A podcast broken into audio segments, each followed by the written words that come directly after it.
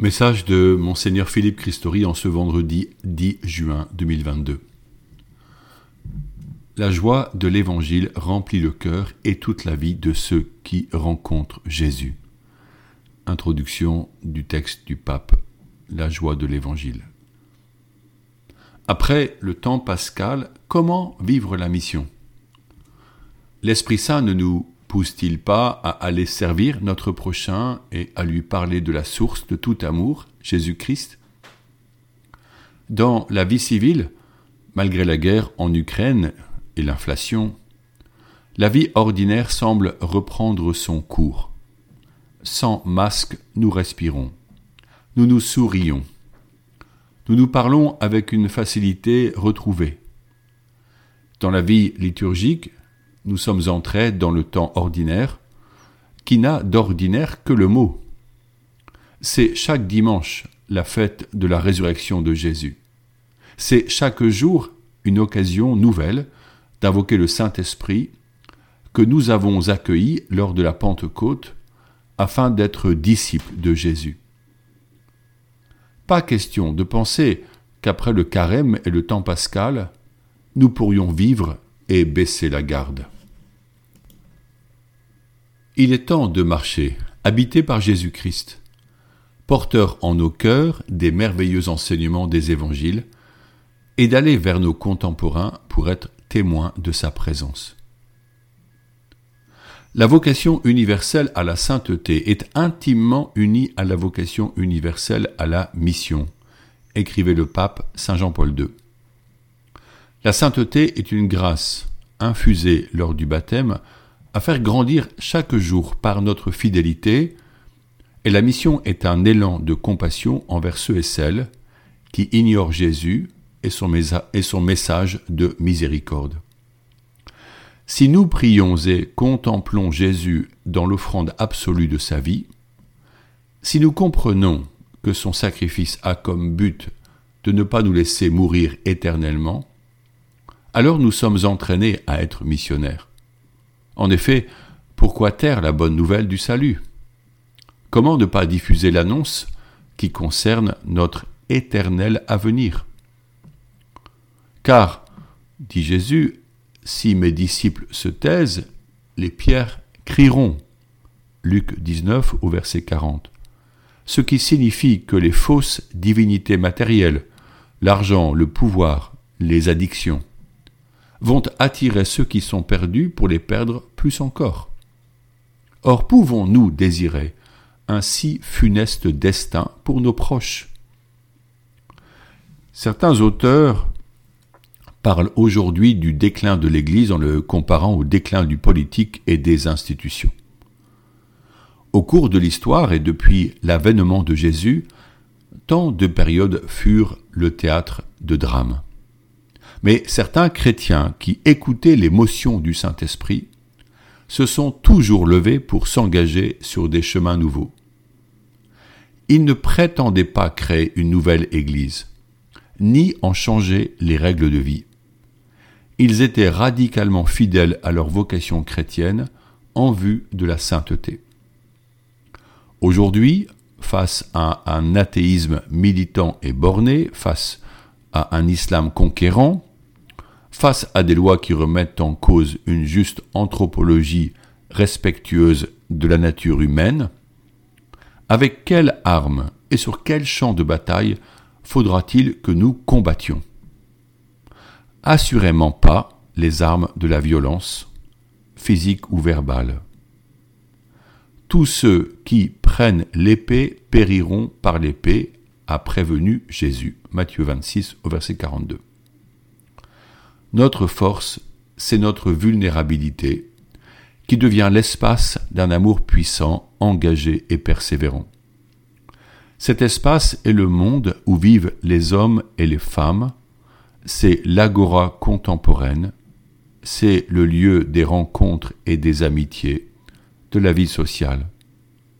Partout où vivent des humains, il y a un espace pour témoigner de l'amour qu'infuse le Saint-Esprit un amour absolument gratuit, un amour de don total. Le pape François affirme pour commencer son très grand texte La joie de l'Évangile, je le cite, La joie de l'Évangile remplit le cœur et toute la vie de ceux qui rencontrent Jésus. Combien de lettres de catéchumènes et de confirmants me disent leur joie d'avoir rencontré Jésus dans l'Église? Cette joie bouleverse leur vie. Cette affirmation du Saint-Père repose sur une réelle expérience nous pouvons ajouter la joie de celui qui annonce. Je cite l'Écriture. Ce que nous avons vu de nos mains, ce que nous avons contemplé et que nos mains ont touché du Verbe de vie, nous vous l'annonçons afin que notre joie soit parfaite, dit Jean. Première lettre de Jean, chapitre 1, versets 1 et 4. Jean rapporte ce que les disciples ont expérimenté lorsque Jésus leur envoya deux par deux pour annoncer le royaume. Ils revinrent tout joyeux. Luc 10 au verset 17. C'est la joie de la rencontre, au cœur de laquelle le précieux nom de Jésus est prononcé. C'est la joie de voir que le Saint-Esprit précède le missionnaire et prépare les cœurs pour un échange profond et spirituel l'Église catholique est invitée à la joie. Cependant, elle ne peut l'être en vérité que lorsqu'elle vit en sortie missionnaire, lorsque ses membres partent témoigner de la rencontre de Jésus vivant, lorsque l'écoute mutuelle se fait prière commune pour se confier à la miséricorde divine. Nous expérimentons alors ce que dit la Vierge Marie. Dieu se penche sur celui qui se fait humble, serviteur de sa parole, et qui peut chanter, mon âme exalte le Seigneur, exulte en Dieu mon, Sauveur. Luc 1 au verset 46. Dans notre diocèse, la démarche synodale continue à l'écoute du Saint-Esprit, par une prière persévérante nourrie de l'Évangile, afin d'être, comme la Vierge Marie, ceux et celles qui retiennent en notre cœur ce que Dieu dit à l'Église. L'écoute de Dieu, l'attention mutuelle valent plus que des solutions mondaines à des problèmes d'organisation. L'émotion du Saint-Esprit, si nous les suivons avec audace et avec le désir de l'évangélisation, sont bien plus importantes que n'importe quelle restructuration de nos paroisses. En ce temps dit ordinaire du chemin liturgique, sortons à la rencontre des personnes du seuil, accueillons avec intensité tout fidèle qui vient timidement pour la première fois. Offrons une vraie place à l'inconnu dans la communauté paroissiale en nous mettant si nécessaire en retrait, car là est le chemin de la joie véritable. Ne recherchons pas les honneurs, les reconnaissances, ni les remerciements. Savoir que Dieu nous aime ne nous suffit-il pas? Qu'est-ce qu'une marque de reconnaissance humaine? Devant le don de la vie reçue comme cadeau divin.